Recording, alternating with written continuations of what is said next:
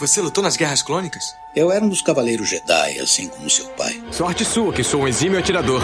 Ele era o melhor piloto estelar desta galáxia. Com toda essa habilidade que você diz que tem, essa aterrissagem foi péssima. E um guerreiro astucioso. E cadê o seu sabre de luz? Ele foi tirado da minha mão. Por uma pedra? É, por uma pedra. Deve estar por aqui em algum lugar. Que desculpa esfarrapada, hein? E era um bom amigo. Pode me ajudar aqui se quiser, tá, mestre? Eu não. Estou me divertindo muito. Por mais de mil gerações, os Cavaleiros Jedi foram os guardiães da paz e da justiça na Velha República. Nessa guerra, um perigo existe de perdermos quem somos. Antes da Era das Trevas, antes do Império. Forte você é com o lado sombrio, jovem, mas não tão forte. Tô com um pressentimento muito ruim. Os Jedi são todos tão inconsequentes. Só os melhores. Ah, mas se não é a mulher careca. Ah, mas não é a nojentinha e insignificante mascote do Skywalker. Você está ouvindo CaminoCast do site castwars.com.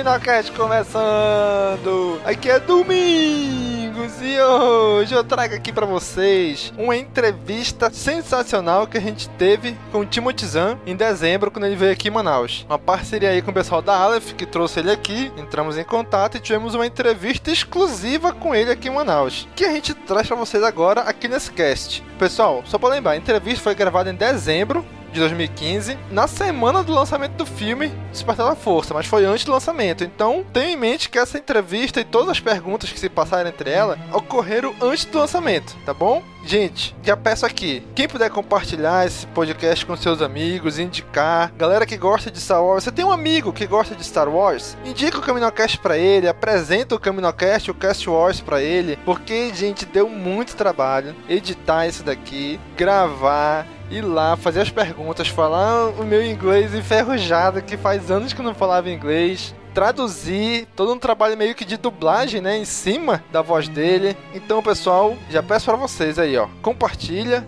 divulguem pros amigos. Então agora, fiquem aí com a entrevista.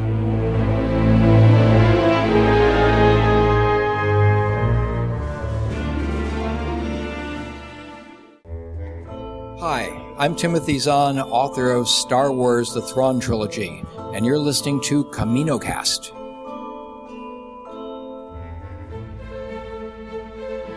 Bom, a gente está aqui hoje com um prazer imenso, conversando aqui com Timothy Zahn, que é um escritor da famosa trilogia Tron. Então a gente vai bater um papo aqui com ele e vocês curtam aí. Mas vamos lá. Como foi, Timothy, o seu primeiro contato com Star Wars? Como você foi apresentado à saga? Eu estava no segundo dia de exibição de Uma Nova Esperança em 1977.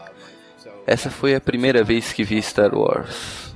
No momento em que aquele Star Destroyer passou pela tela, eu sabia que seria um filme que eu iria gostar. E como surgiu a oportunidade de criar uma trilogia de livros dentro do universo Star Wars?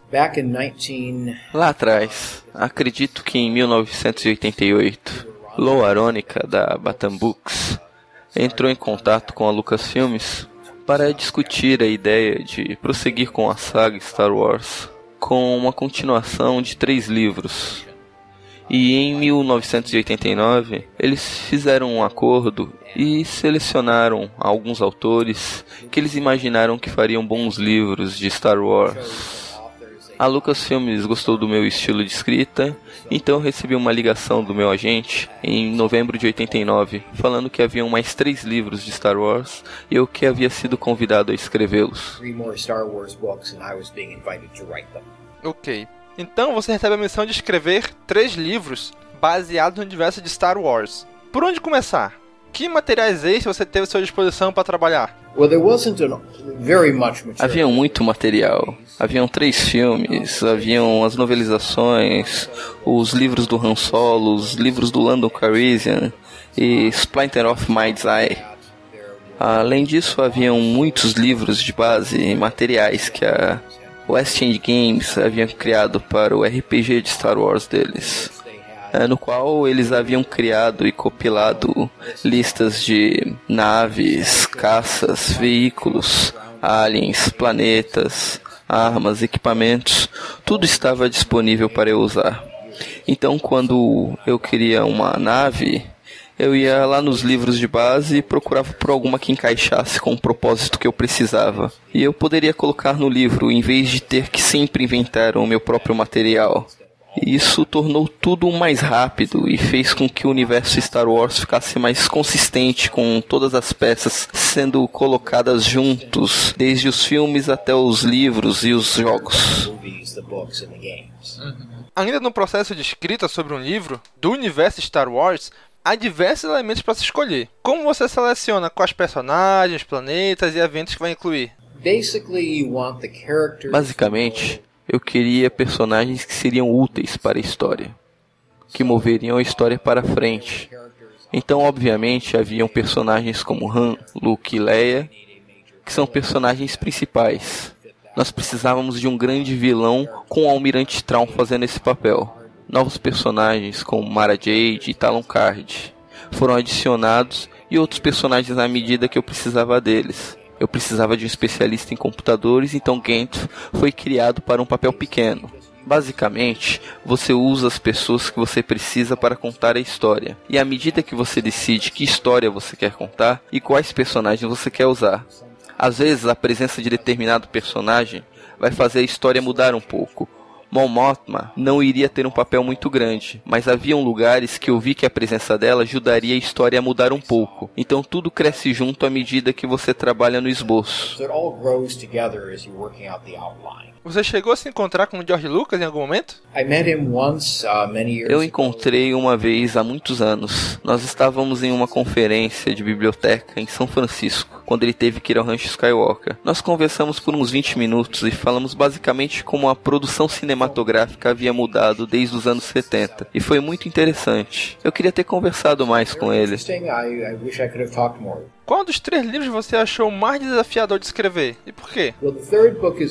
O terceiro livro sempre é, mas cada livro tem um desafio diferente. No primeiro livro da trilogia, você está introduzindo os personagens, introduzindo a trama. O segundo livro tem uma tendência a decair um pouco. Você está apenas sentindo o ambiente, continuando a história para chegar ao clímax. Então pode ser complicado no segundo livro manter o ímpeto vivo, manter a energia, mas o terceiro livro é o mais difícil, porque todas as tramas têm que se unir. Você tem que ter um grande desfecho para o leitor.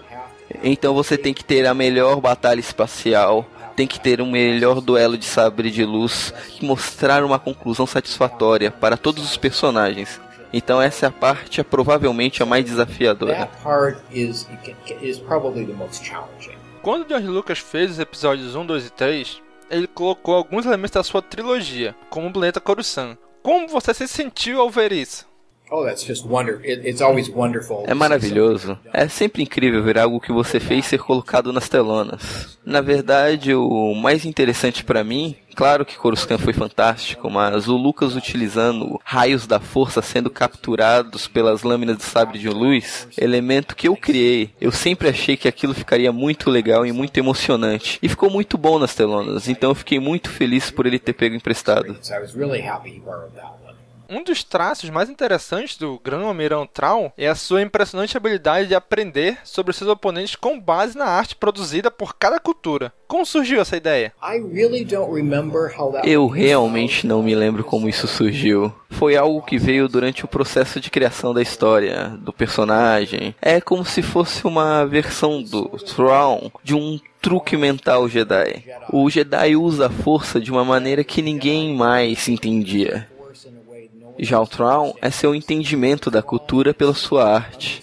Algo que ele consegue fazer, mas que ninguém entende como aquilo funciona. Então é como o eco dos Jedi e a força, mas em uma nova direção. Eu realmente não tenho uma história de como a ideia veio. Foi apenas desenvolvida junto com o personagem. Você se inspirou em alguma coisa do Brasil ou da Amazônia para compor essa trilogia? Como a floresta do planeta Miki, onde Luke e Mara ficaram perdidos? oh, não especificamente. Eu não estava pensando na Amazônia. Apenas em uma floresta perigosa em que eles tivessem problemas e que tivessem que trabalhar juntos. Mas pode ser bem como a Amazônia, sim. Por que não? Uh, Trabalhar com Star Wars te ensinou alguma coisa sobre escrever? O que você aprendeu com a saga? Realmente nada. Eu digo nada de novo, além do que eu aprendi a criar uma história dentro do universo Star Wars. Eu já havia lançado 10 romances e por volta de 40 contos. Então eu já sabia como construir uma história. Na verdade, Star Wars foi minha primeira trilogia que fiz. Eu já havia feito uma série de três livros, mas não eram histórias conectadas, eram individuais. A trilogia Tron foi a primeira história que eu escrevi com uma duração de três livros. Então eu aprendi o ritmo de uma trilogia. Isso se tornou útil depois na duologia Mão de Tron e na minha saga Conquerors e outras séries mais longas que fiz. Longer, longer uh, series that I've done. Estamos vendo muitos universos expandidos ultimamente, com a Marvel e a DC investindo em novos formatos e novas histórias. Para você, Quais são as vantagens e desvantagens de se ter um universo ao invés de uma única trama? Bem, é um pouco diferente. A Marvel está desenvolvendo o universo Marvel cinematográfico, mas também tem os quadrinhos, e eles são diferentes. Com a mudança da Lucasfilm das mãos do George Lucas para Kathleen Kennedy, e então a compra da Disney, a criação do Story Group vai ajudar tudo daqui para frente a coordenar com uma única história, uma linha no universo de Star Wars em que tudo vai estar contido. Felizmente em Star Wars, o universo é tão vasto que você pode ter histórias principais, histórias derivadas, novos livros, novos quadrinhos, novos jogos e é espaço para todos eles. A Marvel tem um tipo de problema uh, um pouco diferente, porque muitas de suas histórias são em Nova York. Então, como impedir que os heróis se cruzem? Star Wars é muito maior, então a partir de agora, eu acho que teremos um conjunto de histórias e filmes muito mais organizados que serão consistentes. A Lucasfilm está tentando algo um pouco diferente do que a Marvel fez antes. So, Lucasfilm is trying something a little different than, than Marvel has done before. E qual a sua opinião sobre o reboot do universo expandido de Star Wars e seus livros terem se tornado Legends? Eles tiveram que fazer algo assim porque a Lucasfilmes não queria ter amarras com os livros e os quadrinhos. Alguns deles se contradizendo, alguns seguindo direções que a Lucasfilmes não queria ir em seus novos filmes. Chamando os livros antigos de Legends, eles não estão dizendo que eles estão sendo deixados de lado. Estão dizendo que agora eles são como Robin Hood ou Rei Arthur e os Cavaleiros da Távola Redonda. São histórias divertidas para ler, divertidas para explorar, mas eles não sabem como elas aconteceram. Mas nós também não sabemos se elas realmente ou não aconteceram deve ter existido alguém em que Robin Hood foi baseado. Então, desse modo, nós pudemos manter as histórias antigas, lê-las e aproveitá-las, e também deixar a Lucasfilmes livre para tirar elementos delas, ir lá atrás e pegar personagens, planetas, enredos. Talvez não agora, mas talvez no futuro. Quando eles já tiverem feito muitos filmes e eles voltem atrás e revisitem a trilogia Tron, os livros da série X-Wing, ou a invasão Yuuzhan Vong, talvez eles sejam capazes de olhar para eles e trazerem de volta coisas que eram legends para o cânone. Eu acho que fizeram um bom trabalho em balancear a necessidade deles para os novos filmes e serem respeitáveis com aqueles que gostavam do universo expandido no decorrer dos anos.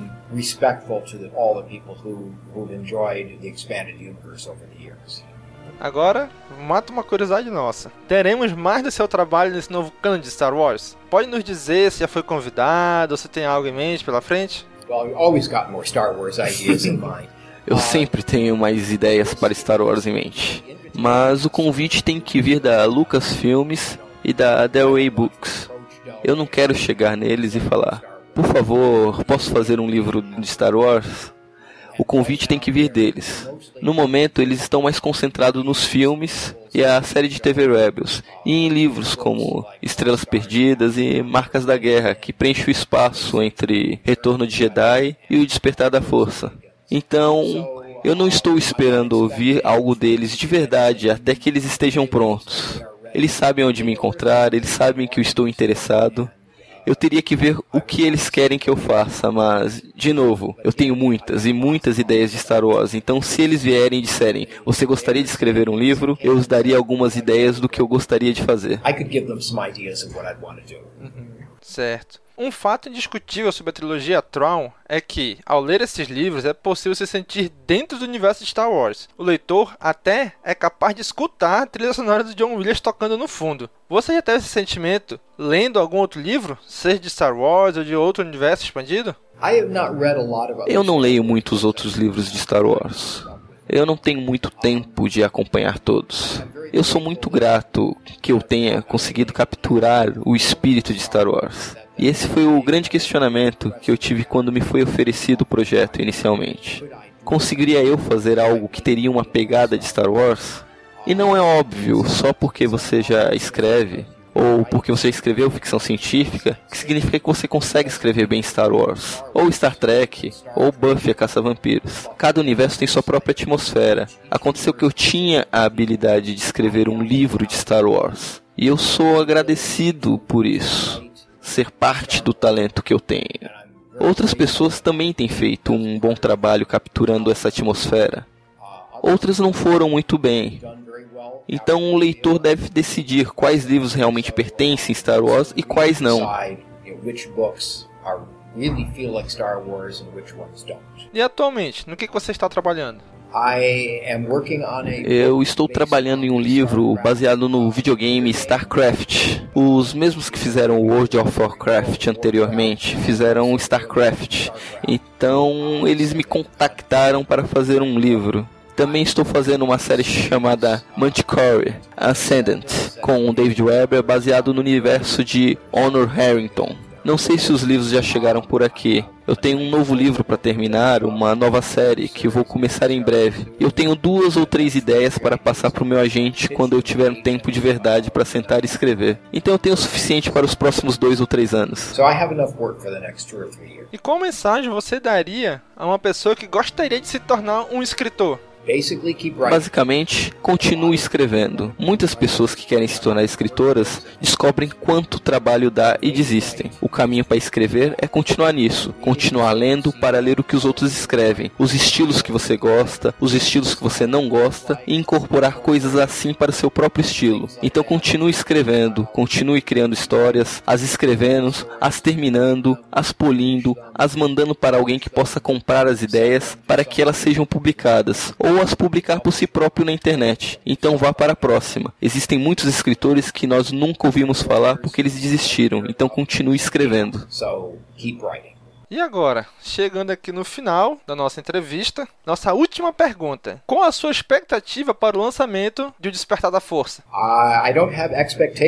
Eu não tenho expectativas. Eu tenho esperanças de que vai ser incrível. Eu espero que me dê o mesmo nível de entusiasmo que eu tive lá atrás, em 1977, quando eu vi pela primeira vez aquele Star Destroyer passar pela tela. Os trailers parecem bons, os personagens parecem bons, então eu espero que tenha um bom desfecho para o filme. Ok, Timothy. Muito obrigado pela entrevista e muito obrigado pelas suas respostas. Bom, pessoal, então essa foi nossa conversa aqui com o Timothy. Muito obrigado por vocês acompanharem a gente até agora. Já sabe, curte, comenta, compartilha, divulga nas redes sociais e até a próxima, pessoal.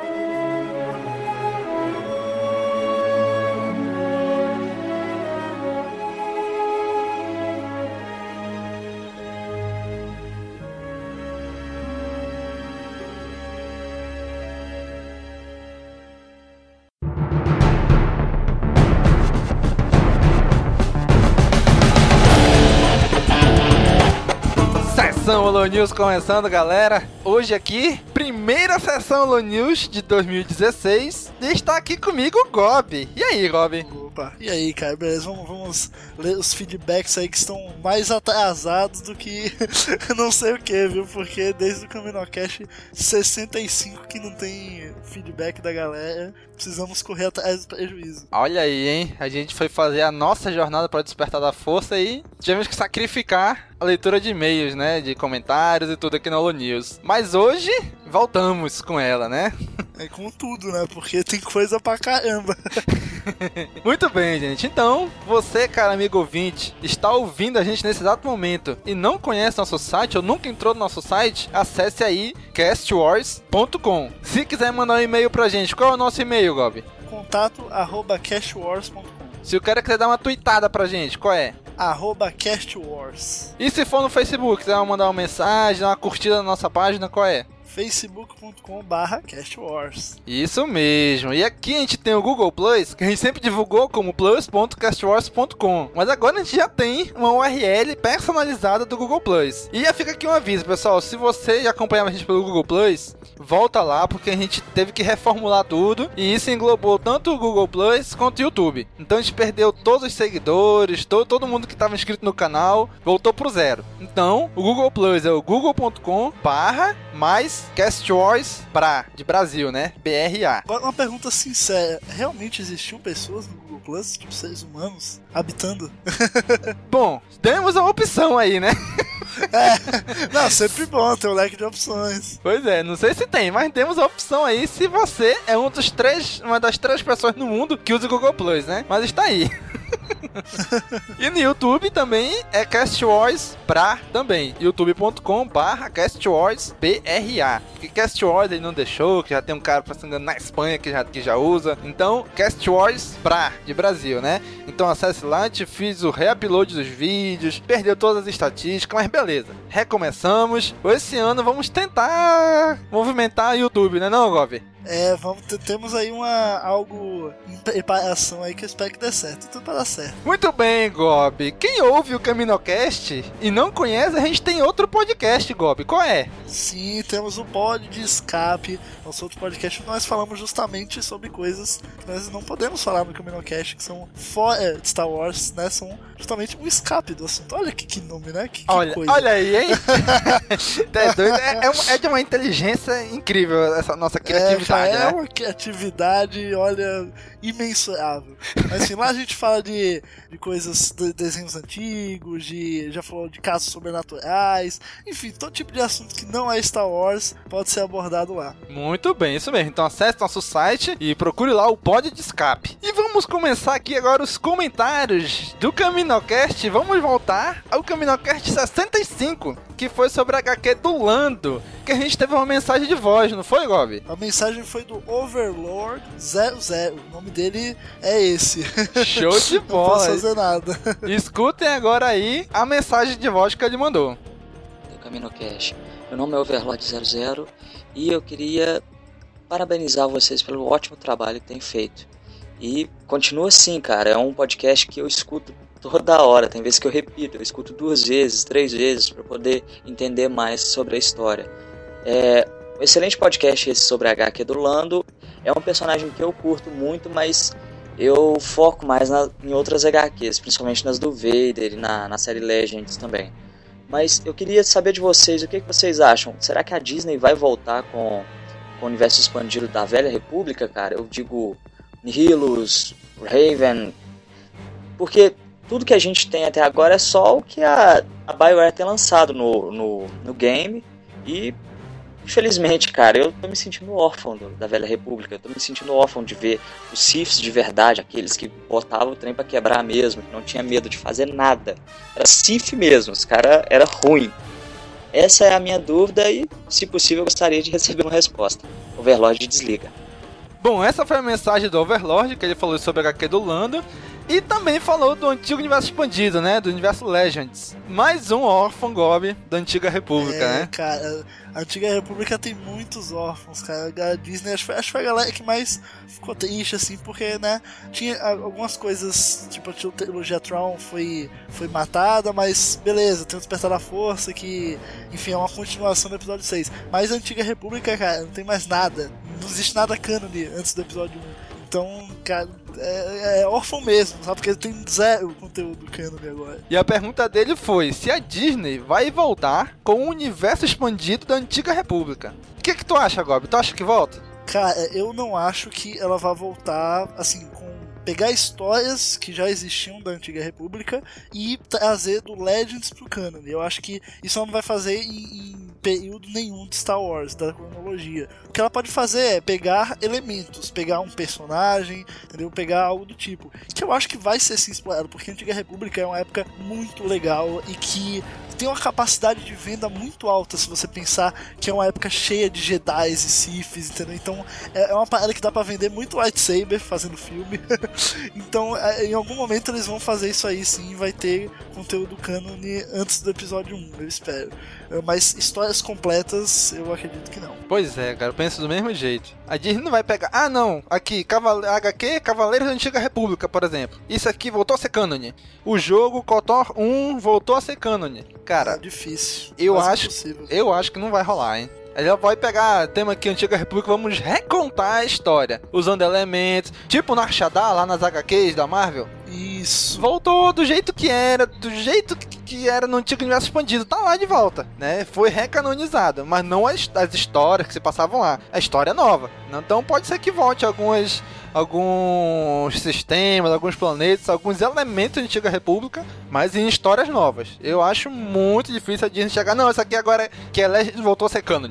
É, inclusive sobre isso, né? Aproveitando a oportunidade, que essa semana pipocou um rumor de que o Tron seria o vilão da terceira temporada de Rebels. Olha aí. Então, é, é aquela coisa, eles não estão querendo trazer a trilogia Tron de volta, mas eles estão pegando um vilão que é muito apreciado pelos fãs. Quer dizer, estão pegando, não, podem pegar, né? Um rumor mas supondo que eles peguem, é um, é um personagem, então é um elemento que é Legends e eles estão recanonizando, não é uma história completa. E eu espero que seja verdade, porque, cara, né, Tron, meu Deus do céu, né, só, só de imaginar.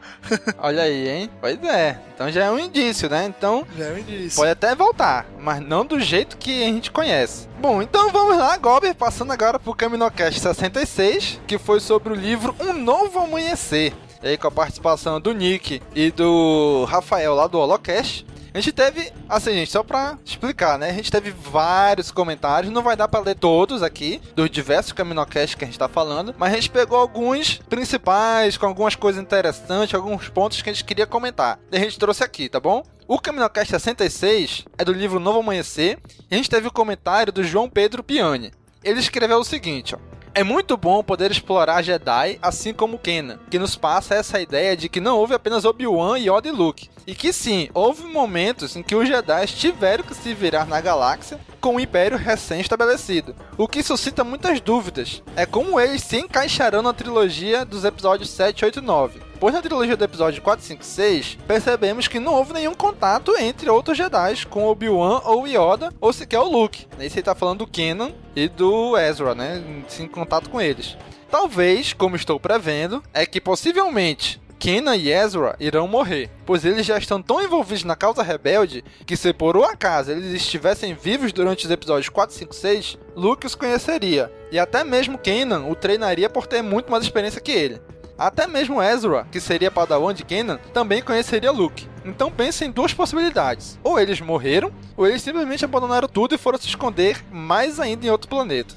Olha aí, hein? João Pedro Piani, valeu, cara, pelo seu comentário. E aí, Gob, o que, que acontece com Kenan e Ezra? Eu concordo em gênero ideal com que o João Pedro falou, porque, assim, é aquela coisa, cara, o, o, o Yoda não sabe, o Obi-Wan não sabia, o Yoda só sabia no episódio 5 ele falou que havia uma outra esperança, que aí é a Leia, que ele está se referindo, e depois isso fica bem claro na trilogia pra gente, mas ele não sabia de outros que tinha, além do Luke, além da Leia, se existiam outros uh, Jedi, outros sensitivos à força, enfim. E eu acho que justamente o que vai acontecer no final de Rebels é a morte do Kanan e do Ezra. Porque, cara, tem, tem que ter algum, algum fechamento pro arco deles, sabe? Não acho que eles vão se exilar ou algo do tipo. Eu, eu acho mesmo que entre as duas possibilidades que ele apresentou, os dois vão morrer. Eu vou ficar muito triste, né? Mas é a possibilidade mais mais estatisticamente possível, digamos assim. Pois é, assim, quando eu assisti a Clone Wars, na minha cabeça era claro que a Ahsoka ia morrer no final. Se porque, pô, ela não, ela não aparece no episódio 3, ela vai morrer, ela tem que morrer. E o Dave Filoni e a equipe dele conseguiram ali enrolar e tirar ela da história sem matar ela, né? Mas agora ela morre. Pois é. no Rebels ela vai morrer. Então cara. agora, além do Kenan e do Ezra, ainda tem a Ahsoka também, né? Então assim, eu não vou dizer que eles têm que morrer. É uma possibilidade, grande inclusive. Mas pode ser que eles arranjem algum outro jeito que eu não sei qual, não consigo imaginar qual, de tirar eles da jogada. Não sei, né? A possibilidade de eles morrerem é grande. Mas vamos esperar aí o que, que vai acontecer. Não só com Kenan e com Ezra, mas também com a Ahsoka, né? Eu acho que, eu acho que uma morte do Kenan e do Ezra pode ser até um, um elemento que ele pode empurrar ainda mais o episódio 4 e o Rogue One. Porque é como, como se Uh, exemplo, a, a, primeira fala da Princesa Leia no episódio 4 é: Ajude-nos, Obi-Wan, você é nossa única esperança. Ou seja, algo aconteceu que eles tinham esperança ali, que é algum Jedi, né? Que é Ezra e Kenan, entendeu? Que tem, que tem a força, que é parte da rebelião e tem a força. Então, o Obi-Wan sendo a última esperança, por que, que o Obi-Wan é a última esperança? Entendeu? Eu Uhum. acho que ele, o Kenan e Ezra morreram. Ele falou: caramba, a gente não tem mais Jedi, não tem mais Ahsoka, não tem mais ninguém, é só Leia e aqui o, o alto escalão. O que, que a gente vai fazer? Vamos ter que caçar o outro Jedi que sobrou. Daí, Obi-Wan é, nos ajude a ser a nossa única esperança. Então, acho que ele. Uma morte do Kenan do Ezra empurraria ainda mais o episódio 4 no sentido da história, sabe? Acho que daria ainda mais sentido. Olha aí, hein? É verdade. Você é nossa única esperança porque as outras que a gente tinha aqui acabaram, né? Exato. Morreram, sumiram, tomaram chá de sumiço, não sei, mas a única que sobrou é a Obi-Wan. Então vamos, vamos, esperar, né? Assim, eu não vou dizer que a única maneira de tirar eles é a morte, é, ma é matando não, eles. Acho que não. Não é a única, mas é a mais provável, né? E agora vamos aqui pro Caminocast 67, da HQ Shattered Empire, que é, faz parte da jornada para o despertar da força inclusive que vai sair no Brasil agora esse ano, hein? Panini anunciou no último fim de semana, fim de semana antes da gravação aqui, que vai sair no Brasil como encadernado. Então as quatro ou cinco edições que tem, não lembro agora. Mas, quatro. enfim, todas as edições vão sair no, no, encadernado aqui no Brasil pela Panini. Aí sim, hein? É, é o formato que eu mais gosto, encadernado. Tudo numa edição É, só, também. capa dura, formato maiorzinho assim, formato americano, né? Porra, fica muito bonito na estante, cara. Então, tivemos aí o comentário do Leonardo Garcia. Lê aí pra gente, Gob, o que, que ele falou? Ele falou: Olá, amigos. Depois de rever o episódio 6, ler HQ Shattered Empire e ler o livro Star Wars Marcas da Guerra, chego à conclusão de que quem trouxe equilíbrio à força foi o Luke Skywalker. A minha tese é que Lucão, olha como ele é Íntimo, né? próximo ao Luke aí, né? é que Lucão utiliza tanto o lado da luz como também utiliza o lado sombrio, sem ser influenciado pelos dois, mantendo a sua personalidade intacta. Em relação ao HQ, dá a entender através de seus pais que Paul Dameron é sensitivo à força. Grande abraço e irei ouvir mais esse cast. Olha aí, e aí, e aí, Gob? Será? E aí, cara? Sensitivo? Ó, eu, eu acho que o HQ planta, literalmente planta a semente. Quem leu o HQ pegou a referência. A HQ literalmente planta a semente para que o Paul seja um sensitivo à força. Mas, cara, pelo episódio 7, não deu pista nenhuma. A gente sabe que ele é o melhor piloto. Mas, mano, ele tem. É, o Kylo Ren tinha informação dele fácil, sabe? Ele grita lá, mas, pô, o Kylo Ren consegue, não é que nem a Rey que ela resistiu, sabe? Então, até agora, ele é uma pessoa normal. Pode ser que isso seja desenvolvido no episódio 8 e 9. Mas, cara, eu achei que já ia ter uma pontinha disso no Despertar da Força, mas não teve. Então, minhas esperanças para isso meio que estão meio, assim, abaladas. Mas eu acho que ainda dá. Apesar de que, o jeito que ele pilota, mano, só um Jedi pilota daquele jeito, né? É verdade, pô, o cara é bom, sabe? Deve ter uma ajudinha ali do, da força, não é possível. Pois é. O cara chega lá, sai destruindo todo mundo, faz manobra, umas piruetas pra lá e pra cá e. Porra, meu irmão, esse cara aí é Jedi, bicho, não é possível. Bom, vamos esperar, né? E a tese aí dele de que o, o Luke usa o lado da luz e o lado negro, não sei se eu acho que isso não se confirma no episódio 7, né? Cara, eu acho que quem tem esse elemento é justamente o Kylo Ren, que na novelização o Snoke fala justamente isso dele, que ele é, ele é poderoso porque ele tem os dois lados nele. Ele é do lado negro, mas ele tem muito do histórico dele no lado da luz. Então ele tem, tem esse conflito, ele fica uh, variando, sabe, naquele, naquela corda bamba. Então eu acho que isso é uma atribuição do Kylo Ren, não do Luke. Eu acho que o Luke é 100% luz, sabe? É o, é o, é o, é o, é o classudo, digamos assim. É quase um, um novo Obi-Wan mesmo. Eu acho que quem tem essa divisão é o Kylo Ren. E isso que vai deixar ele ainda mais poderoso e, assim, talvez uma ameaça muito forte pro Luke. Olha aí, né? Vamos esperar aí agora desenrolar, né? E aí ele falou que ele reviu o episódio 6 leu HQ Shattered Empire e leu o livro Star Wars Marcas da Guerra. Já temos o Caminocast do episódio 6, Caminocast 30. Já temos o Caminocast da Shattered Empire, que é o 67. E esse ano teremos o Caminocast Marcas da Guerra. Certo, Gobi? Certo, positivo. Vai, ser lá pra março, né? Agora não sei. Eu não sei quando vai ser. É, quando a gente conseguir terminar. Eu já terminei de ler. Quando conseguir. 7. Olha aí. Quando tiver mais uns dois, três aí que tiver terminado, a gente grava. Mas a gente promete que esse então. ano vai ser. Vai sair esse ano. Não, é, com certeza esse ano sai, pô. Acho que tem que sair antes de lançar a continuação, né? Que é o, o Life's Debt, que é o segundo da trilogia Aftermath. Acho que vai sair em julho, se eu não me engano. É, se eu não me engano é pra é, julho que tá previsto. É, então vamos pelo menos tentar lançar o de, do Marcas da Guerra antes de sair a sequência. Pois é, né? Mas vamos lá, cara. Vamos, vamos, a gente promete que esse ano tem Marcas da Guerra, viu? Bom, o próximo comentário aqui é do João Pedro Piani, de novo, né? Tá aqui novamente com a gente. Ele escreveu o seguinte: Eu achei muito interessante essa HQ, achei The Empire muito bonito nas artes e tem uma boa trama. E até gostei o fato de que os pais do Paul não morreram nesse arco. Vocês citaram a árvore que possui uma influência da força, mas entendam, o Templo Jedi foi destruído com 66. O Luke estava sozinho, não possuía um mestre, então ele praticamente se tornou um autodidata. Então acredito que o interesse dele nas mudas das árvores era porque elas eram o que restou de um Templo Jedi todo destruído. E como ele procura estudar mais a força, ele deve ter ido buscar objetos, livros antigos que possam ajudá-lo a compreender mais os ensinamentos de Yoda e Obi-Wan. Provavelmente Palpatine as utilizou para experimentos, ou até mesmo porque deve ser muito raro um objeto manifestar a força. E isso é algo de interesse muito grande do Imperador. Abre parênteses, isso é apenas uma conjectura, fecha parênteses, dele, né? Ele escreveu isso aí.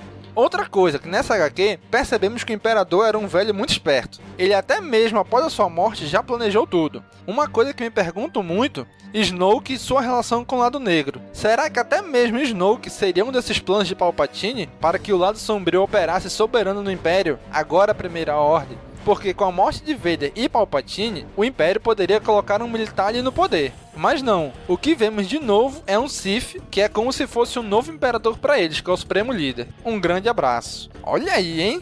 Pelo livro Marcas da Guerra, a gente vê que os militares tentaram organizar. Eles tentaram organizar ali, o, ressurgir o Império, reorganizar o Império. E o livro, como é, é só o início de uma trilogia, né, então não fica nada definido no fim do livro. Mas, e aí, será que o Snoke já era um plano do Palpatine? Cara, na novelização Despertar da Força diz que o Snoke viveu desde as Guerras Clônicas. Então ele é velho, ele tá. Se ele não. Se ele é apenas um saudosista, né? Então ele ficou no saudosismo, no, assim, só observando de longe, porque a gente não vê ele. Mas eu acho que ele. Eu ainda acredito na teoria do Dark Plagueis. Ainda, ainda estou. Bicho. Disso. Larga, larga isso, bicho. Larga isso, bicho. Eu quero, mas eu não consigo. mais forte que eu. Eu acho que não é. Eu acho que ele é um personagem novo, que foi criado pro filme, que aí ele, sei lá, por algum motivo ele tava ali no cantinho dele. Talvez não fosse tão forte quanto o Palpatine era na época, então ficou no cantinho dele. Com a morte Palpatine, ele viu a oportunidade de surgir é uma, é uma conjectura minha, né? Domingos. Vamos esperar aí pra ver se realmente a pessoa, se o Snoke for um plano do Palpatine mesmo. Eu acho aí eu acho difícil. Eu acho mais fácil ele, sei lá, não vou dizer que ele é um plano. Ele pode ter conhecido o Palpatine sim, sabe? Uhum. Mas eu não acho que é um plano, meio que assim, ah, é uma reencarnação. Tipo, não, não acho. Eu acho que não vai sair nada de livro, de HQ, sobre Snoke, sobre Kylo Ren, sobre essa patotinha aí, não. Eu acho que eles vão esperar a primeira trilogia passar, episódio 7, 8 e 9. E é depois, verdade, né? E depois o que é, faltou explicar. O Sim, conservar aí as surpresas, as reviravoltas. Não vamos explicar muito, né? Pode até explicar uma coisa e a outra, mas passada essa trilogia, aí sim, aí sim acho que eles vão lançar livro, HQ, jogo, um monte de coisa pra explicar o que tivesse sido. o que não tivesse sido explicado ainda. Eu acho, né? Não sei. Mas vamos lá, Gob. Caminocast 68, que a gente gravou sobre as especulações para o despertar da força. Olha aí, tá na hora do, do pessoal quebrar a cara ou não, né? Olha aí, hein? um dos comentários que a gente teve foi do Bernardo Neri. O que, que eles falou aí, Gob? Ele mandou assim: Cara, foi ótimo o filme e eu vi bastante referências ao universo expandido. Ou seja, ele, ele postou o um comentário depois de ver o, o filme. Então uh -huh. não, não, não, vai errar nada. Enfim, ele que viu bastante referências ao antigo universo expandido, Legends, tipo Nova Ordem Jedi e tal. Falou que o filme foi incrível e que foi um puta fanservice. É, falou: JJ Fuck Abrams acertou. Uma coisa que eu tô tentando entender até agora: o que o Kylo Ren tá querendo terminar que veio do Vader. Cara, isso foi uma coisa que a gente inclusive comentou no Caminocast 70, né? Que foi sobre o filme, né? É vovô, cara, é vovô. Quero terminar o que vovô começou, velho. Pois ficou é. Bem claro, pra mim ficou bem claro isso. Aí eu até. Acho que foi o Daniel que perguntou, no, que comentou isso no cast, né? Mas que porra que esse cara quer terminar que o Vader começou? Aí o Alessif veio até dar uma resposta para ele, né? O Alessif foi lá no comentário do Bernardo Neri e deu uma resposta para ele escrevendo assim: O que ele queria era destruir os rebeldes, agora resistência caçar e exterminar os Jedi. No caso, o último, que era o Luke. E acima de tudo, impor novamente o medo e o respeito na galáxia. Contudo, será que Kylo Ren pode ser tão forte quanto Vader? Relembre a cena dele com a Rey. Olha aí, será que é realmente é isso que o Kylo Ren quer? Destruir os rebeldes, caçar e exterminar os Jedi. É, eu, eu, eu, também acho, cara. Assim, ele tem, ele tem um objetivo, digamos assim, idea, de ideal, que é acabar com a resistência, né? E tem um objetivo pessoal, que é reencontrar o Luke, para destruir o Luke. Entendeu? Que ele não conseguiu destruir quando ele se rebelou na nova Ordem Jedi. Então tem esses dois objetivos aí, para mim, bem claros. Só que, né, o que tá agora é Luke vai.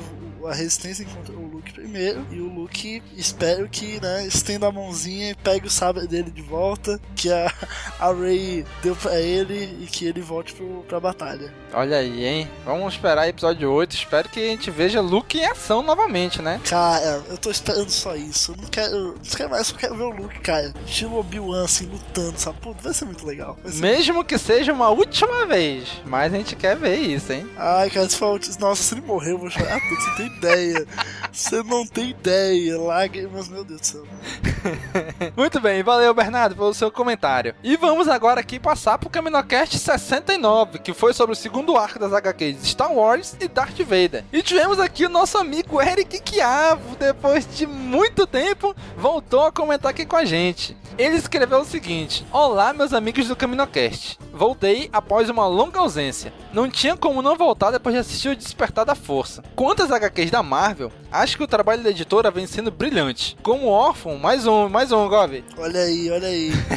Como órfão do antigo universo expandido e leitor de boa parte do material da Dark Horse, Fico feliz que a Marvel vem desenvolvendo bem esse novo universo. Desde que Jason Aaron colocou Vader e Luke frente a frente na primeira edição, ele me ganhou como leitor, porque foi algo que nunca se havia visto antes nos quadrinhos. O segundo arco foi ainda melhor, cheio de ação e bem frenético. Só achei anticlimático o mestre dos jogos ser um Stormtrooper. Muito melhor se ele fosse um Inquisidor. Realmente, né? Seria, acho que seria mais legal mesmo, né? É. Seria legal se essa ordem não ficasse restrita apenas aos Rebels do, do Inquisidor que ele fala, né? E por mim, Sana Solo podia sim ser a esposa do Han. Seria um desenvolvimento legal pro personagem. Será, Gov? Tu acha que seria legal? Cara, eu, eu assim, eu tava. Quando ela foi introduzida, eu tava esperando que realmente ela, eles tivessem casado, algo tipo, que isso fosse ser desenvolvido mais a fundo. Mas a história só ficou assim por cima, sabe? Uma briguinha ali entre ela e a Leia, e o Han no meio sem saber o que fazer.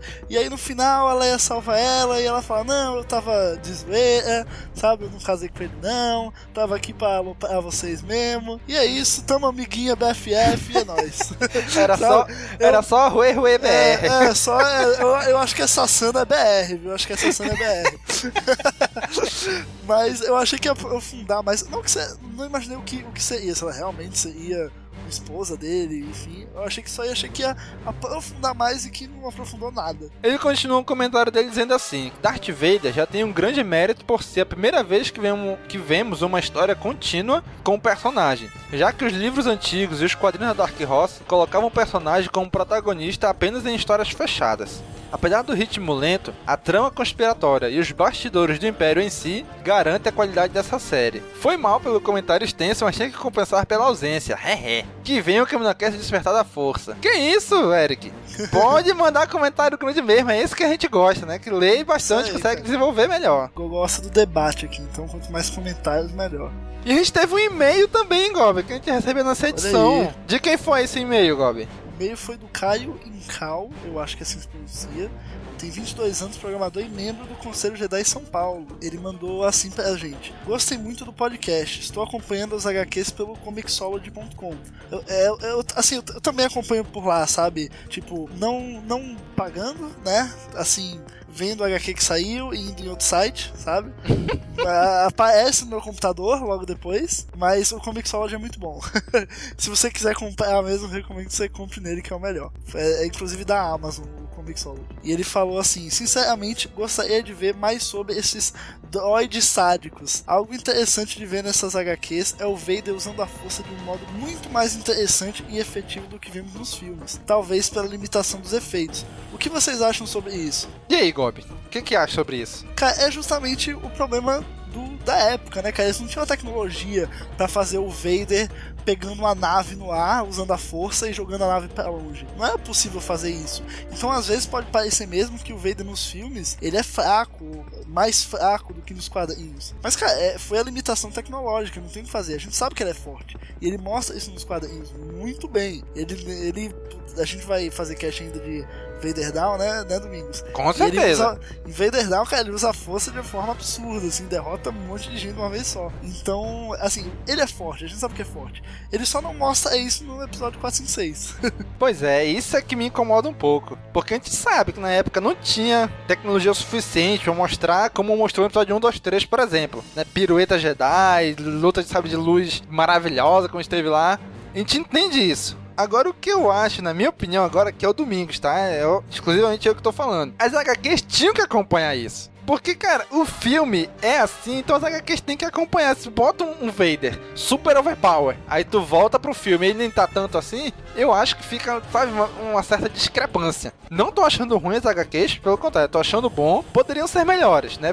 Vide as nossas notas nos Caminocasts que a gente grava sobre elas, né? Mas eu acho que fica um pouco diferente. Meio que queria um Vader dos quadrinhos e um Vader dos filmes. Não sei, é, é a opinião minha, né? Eu te entendo, eu te entendo. Apesar de discordar, eu entendo. Você tem todo o direito de estar errado, Gob. Exato. Já diria Daniel. Exatamente. Muito bem, cara. E agora chegamos no CaminoCast, que, assim como o filme, que bateu diversos recordes, esse CaminoCast bateu todos os recordes de comentários no site, né? Explodimos de comentário nesse CaminoCast, que é o CaminoCast 70, que é Desconstruindo o Despertar da Força. Foi o mais longo, né, Robin? É, que a gente já muito, teve. Meu Deus do céu.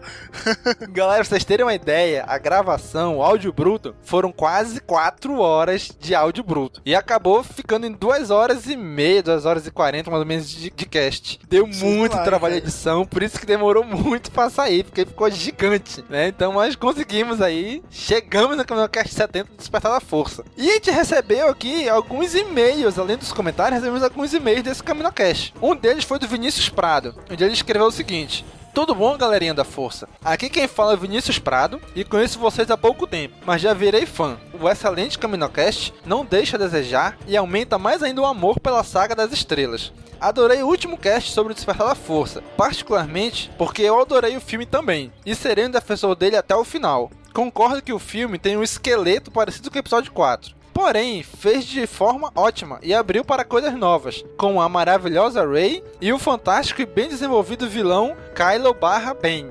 Enfim, adorei o filme. Dou nota alto conselheiro, cavaleiro, armeiro, piloto, Jedi do lado negro da força.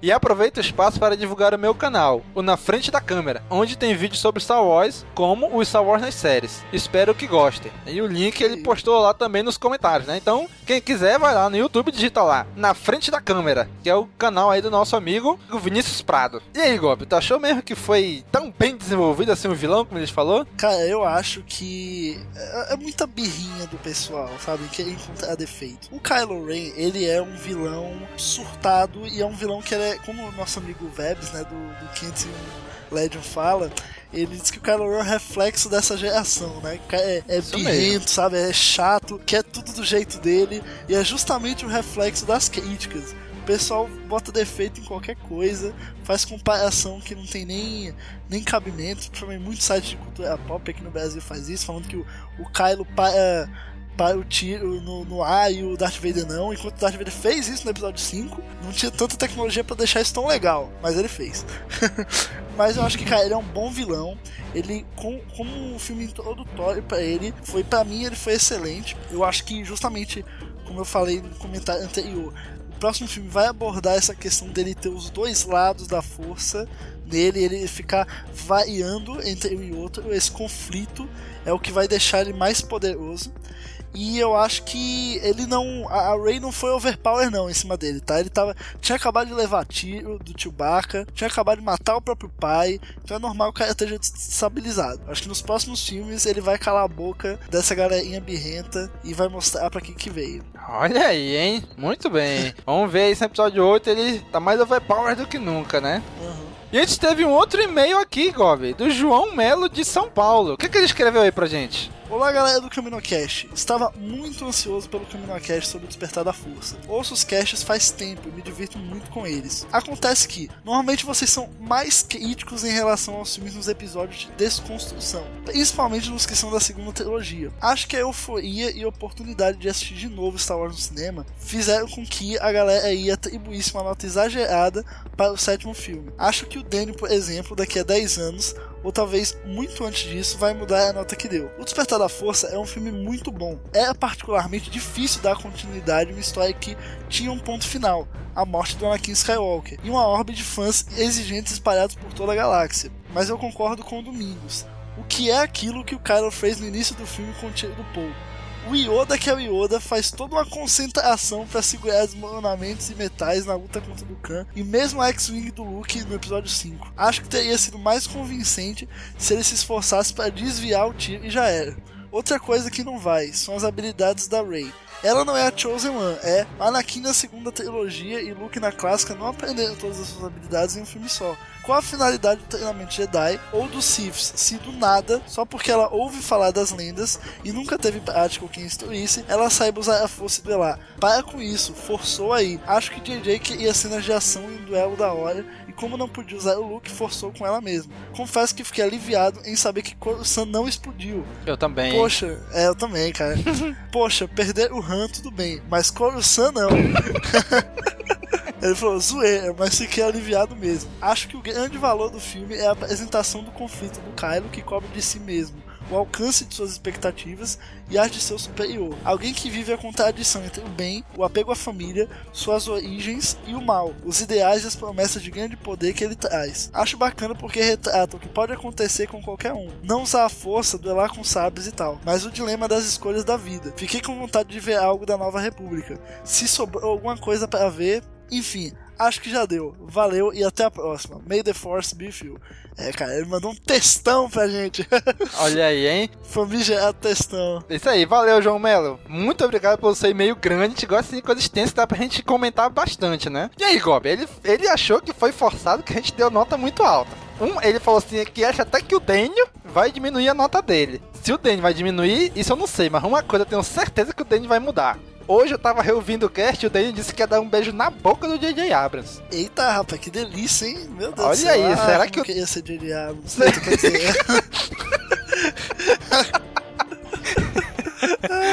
E aí, será, será que o Danny daqui a 10 anos ainda vai ter essa vontade de dar um beijo na boca do DJ Abrams? Cara, vai, sabe por quê? Porque DJ Abrams é produtor do 8 e do 9, entendeu? yeah, yeah!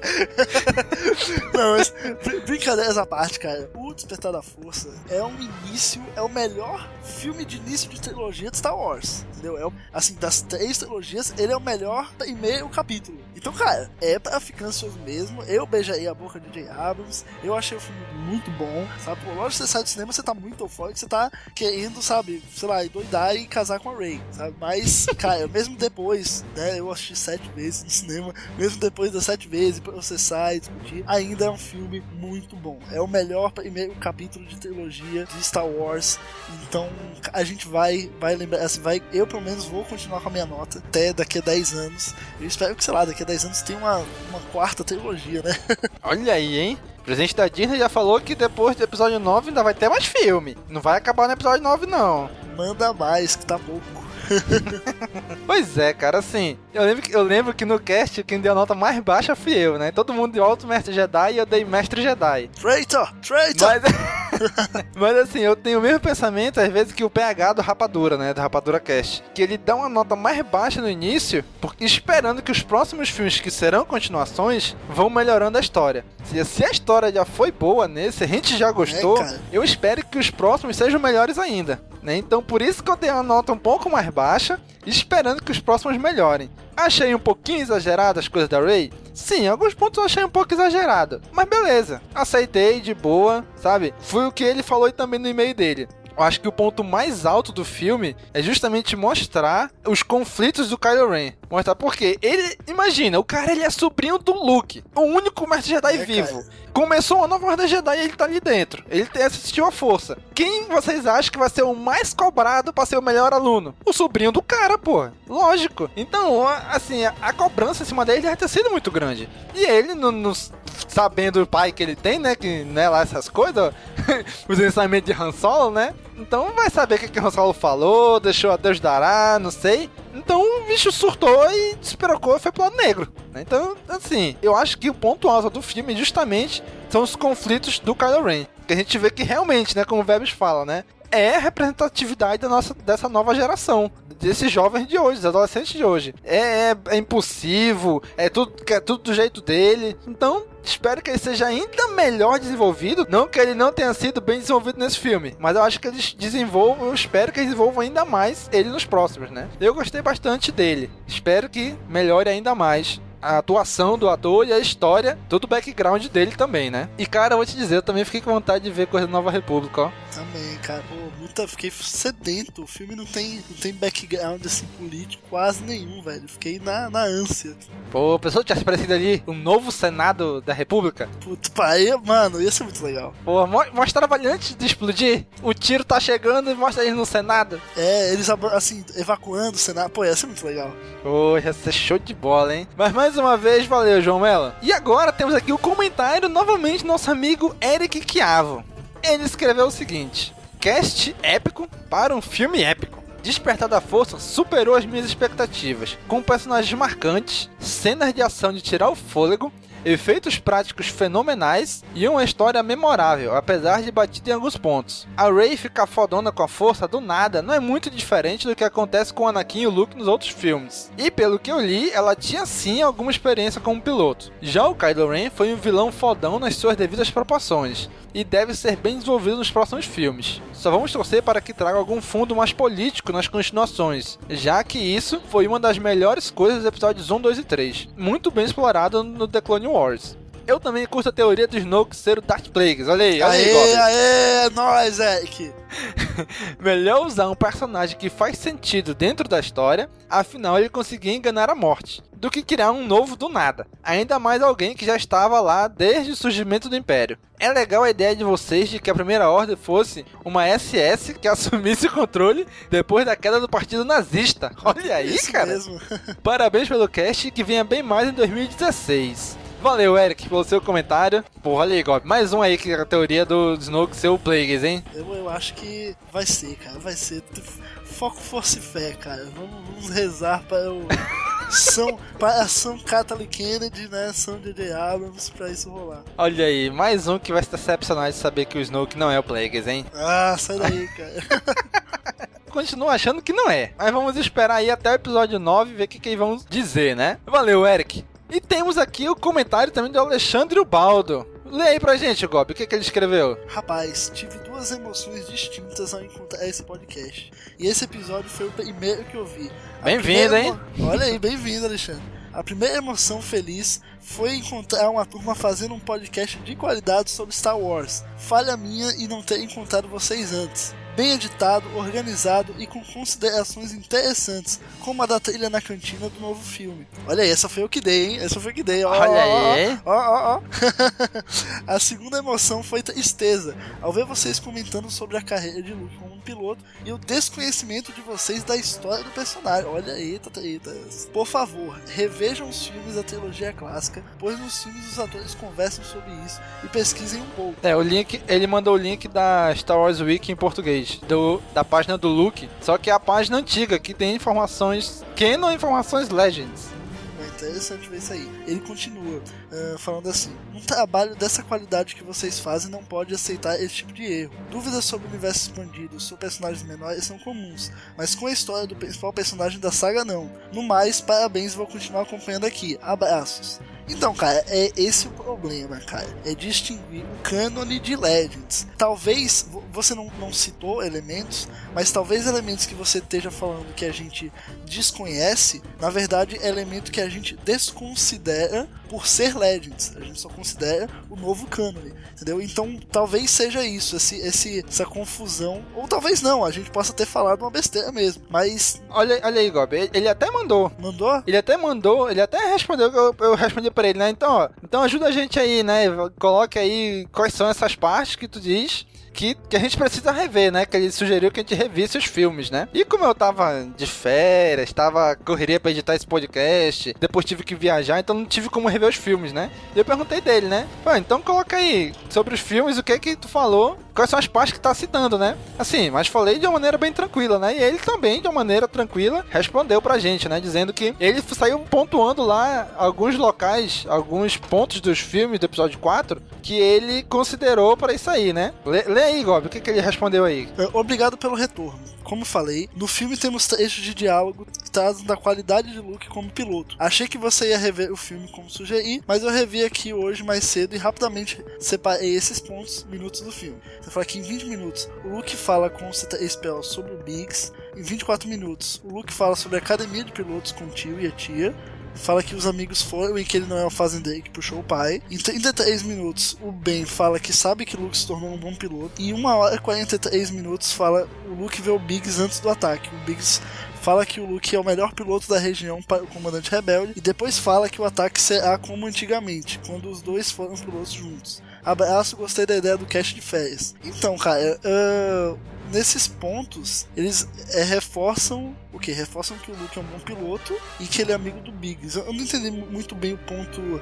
O que, o que a gente falou para o que ele tá querendo contestar, entendeu? Pois é, assim, pelo que eu entendi, o Daniel, numa parte do cast, ele comentou: O Luke, o que, que ele sabia pilotar? Ele era fazendeiro de umidade, pô. Ah, aí, pode ter sido aí, isso. Aí eu comentei: Não, pô, mas eu, o Obi-Wan diz que ele era um bom piloto. O Luke diz que ele não era um mau piloto quando ele vai falar com o Han. Então acho que é essa parte aí que ele tá contestando aí, né? Entendi. Mas foi o que eu comentei para ele lá, né? Que isso que ele escreveu pra gente, a gente não viu isso como de uma maneira ofensiva, né? Dele pra gente. Pelo contrário, eu até agradeci a ele lá pela crítica construtiva que ele fez, né? Porque são críticas assim que a gente gosta de ler e que ajuda a gente a crescer, né? A gente como pessoa e a gente como produtor de conteúdo de Star Wars, né?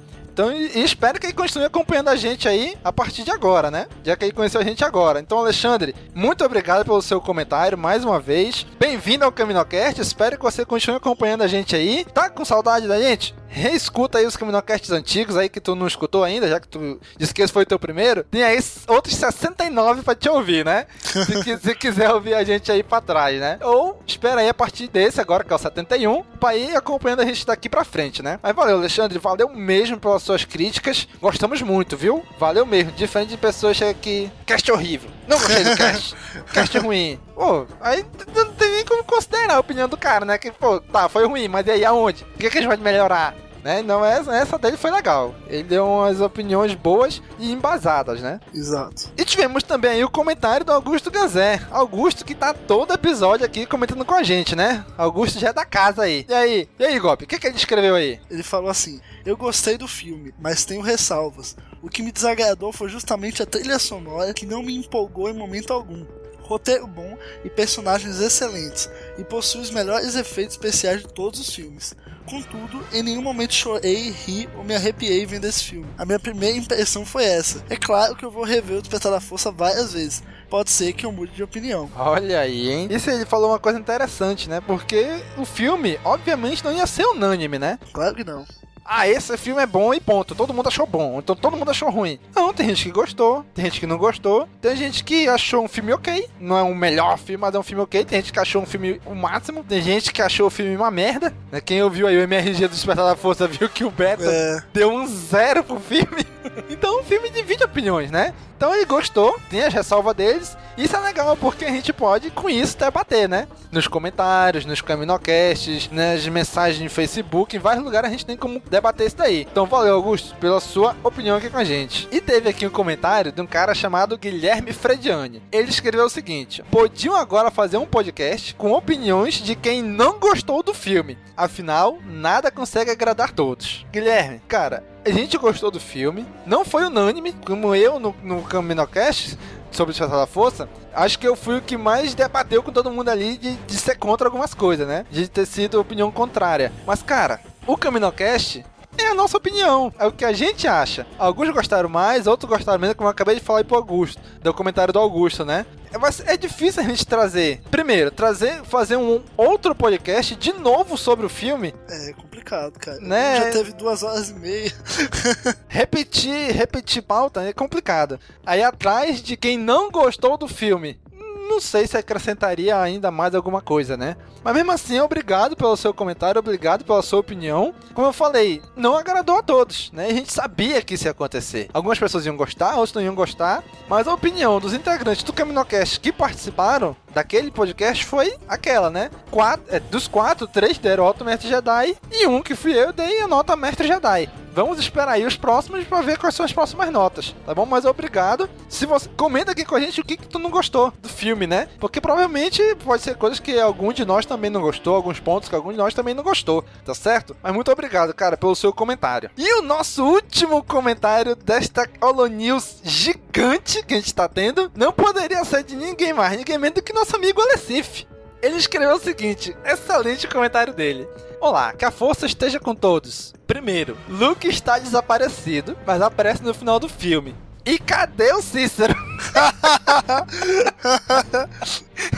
cara, quando eu li isso aqui, cara, eu ri tanto, cara, eu ri tanto. E cadê o Cícero? Daí, hashtag, cadê Cícero? Temos que ter uma, uma array pra ir buscar ele. Vamos lançar essa hashtag pra chegar nos Trend Topics do Twitter. Vai demais.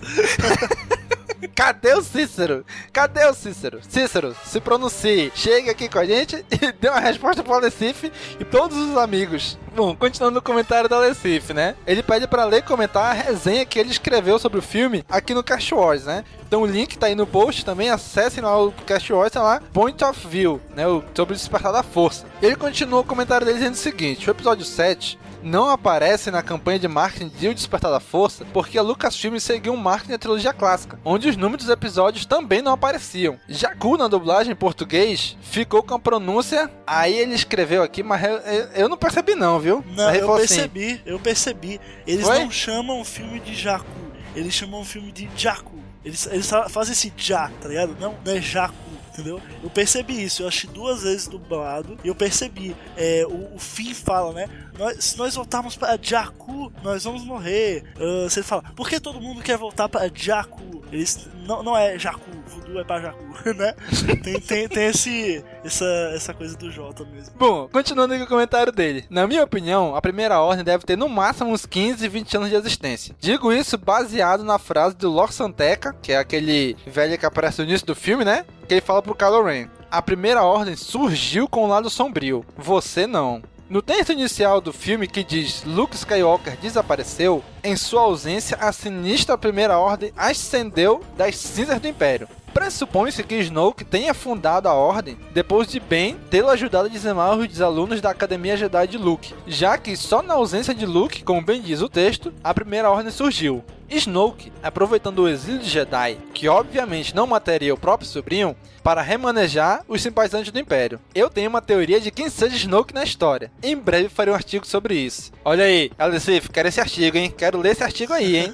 Também farei um artigo sobre o despertar da força em Rey e outro sobre o fim. Mas eu tive o mesmo insight que o Fábio Barreto do Rapadura Cast sobre o fim. Quando vi a primeira vez, achei que estivesse viajando, mas na cena em que ele está partindo para a orla exterior para fugir da primeira ordem, quando reverem o filme, reparem na cena. Ele ouvirá as vozes do povo da República morrendo, lá do espaço como se milhões de vozes gritassem em terror e de repente fossem silenciadas, com a destruição da República pelo raio destruidor de sistemas da base Starkiller. Ou seja, Finn é um Force User. Olha aí, hein? Olha aí, será? Peter Mayhew, o Chewbacca, tem um dublê do filme e está acreditado. Seu nome é Jonas Suotamo. Acho que é esse o nome do cara. Ex-jogador de basquete, que agora tenta carreira no cinema. Chewbacca foi seu primeiro trabalho. Na minha opinião, a mão cibernética de Luke é a mesma dos episódios 5 e 6, só que sem a pele sintética, que lembra a pele humana. Lembrem que parte dessa pele começou a sair quando ele levou um tiro de blaster de um dos capangas de Jabba no poço de Carcum. Caraca, vou ter que reassistir episódio 6, que eu não lembro disso não, ó. vou reassistir só pra ver isso aí. Aí, ele colocou até uma luva preta nessa mão. Sem mais delongas, o programa foi excelente. E minha opinião geral sobre o filme está em minha resenha. E que a força esteja com vocês. Olha aí, será? Será, Gob, que o Finn é um Force User?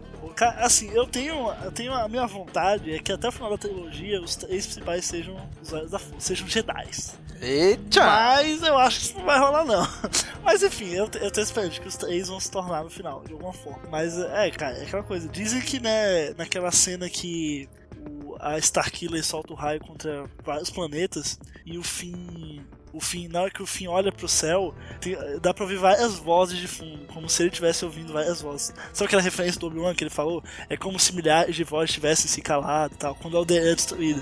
Então quando ele, quando ele olha o raio passando assim, ele, ele aparece na mesma hora milhares de vozes, entendeu? Mas eu não sei uhum. se isso é da cabeça do fim, se isso é um né, algo do, do próprio edição do filme. Eu acho que é algo da edição do filme, porque não deixa claro que vem do fim, não. Mas vai que é, né? Ninguém sabe, ninguém sabe do futuro.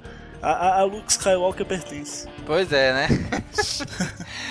Eu também acho que pode ter sido da edição, como pode ser também já um easter egg aí, deixando indicar isso daí, né? Mas não sei, cara. Eu continuo achando que a única Force User até o momento é a Rey. Não sei se a força pode despertar em algum dos outros dois, ou até mesmo nos dois. Mas eu acho difícil eles colocarem os três como Force User. Não teria necessidade de colocar os três, os três protagonistas como usuário da força. Eu acho que só a Rey como usuário da força já tava ótimo, né? Não, não sei, vamos esperar aí o desenrolar da trilogia. Mas eu realmente espero que não seja Force User, nem o Finn, nem o Paul, né? E do Peter Merrill, a gente comentou que, que, não era possível que ele, que anda de bengala, corresse daquele jeito, com o Chewbacca, né? E tá aí, né? O jogador de basquete, um ex-jogador de basquete que tá tentando carreira de ator agora, né? Que é o dublê de corpo dele. Então é isso aí, não é, Gob? Nossa isso sessão aí, News... Finalmente chegou Enorme, maior que a própria, própria entrevista agora do, do Timotzana que tocou. Pois é, então galera, mas a gente fez essa Holo News gigante porque a gente tava devendo pra vocês. Vocês mereciam esse feedback nosso. Foi difícil responder vocês porque a edição foi muito demorada, foi muito trabalhosa. Aí logo depois eu tive que viajar. Então responder todo mundo nesse tempo foi difícil para mim, né? Tanto que aí o Nick ajudou, algumas pessoas ajudaram aí a responder os comentários. Mas a gente tava devendo e tá aqui. Essa sessão News gigante para vocês. Muito obrigado, pessoal. Um abraço e até o próximo CaminoCast. Falou, pessoal. Falou.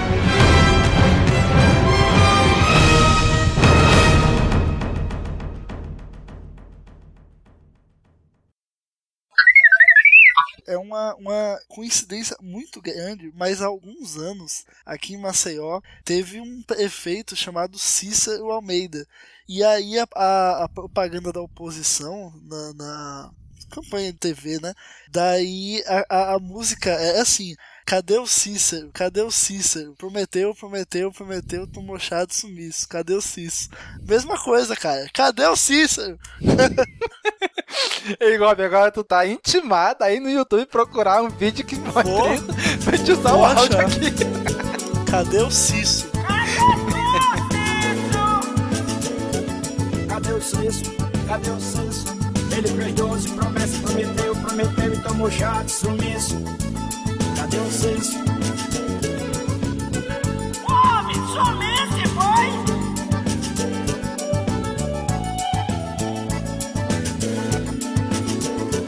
Cadê o Cícero? Cadê o Cícero? Ele fez doze promessas, prometeu, prometeu e tomou chá de sumiço. Cadê o Cícero?